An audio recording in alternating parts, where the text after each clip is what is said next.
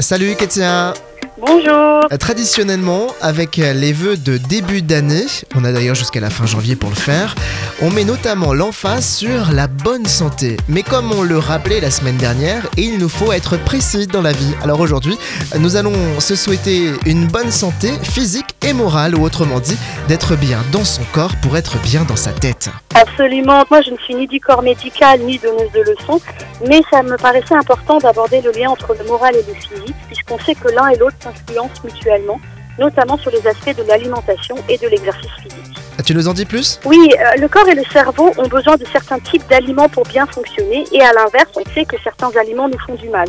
Donc mon conseil coaching, c'est de faire attention à ce que vous mangez et de vous renseigner sur l'alimentation qui vous ferait du bien, euh, de manière à pouvoir rééquilibrer.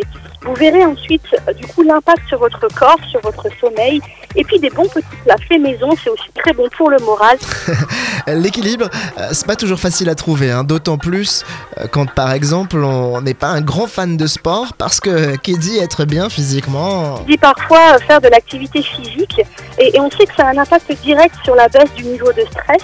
Euh, le, le sport prévient de certaines maladies et ça a même une influence positive sur le moral. Voyez-vous, le sport, c'est un apprentissage qui construit aussi l'estime de soi.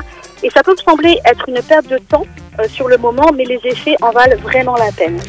Se sentir bien, c'est pas mal, mais être bien, c'est mieux. Merci Katia, bon lundi Au revoir, à bientôt.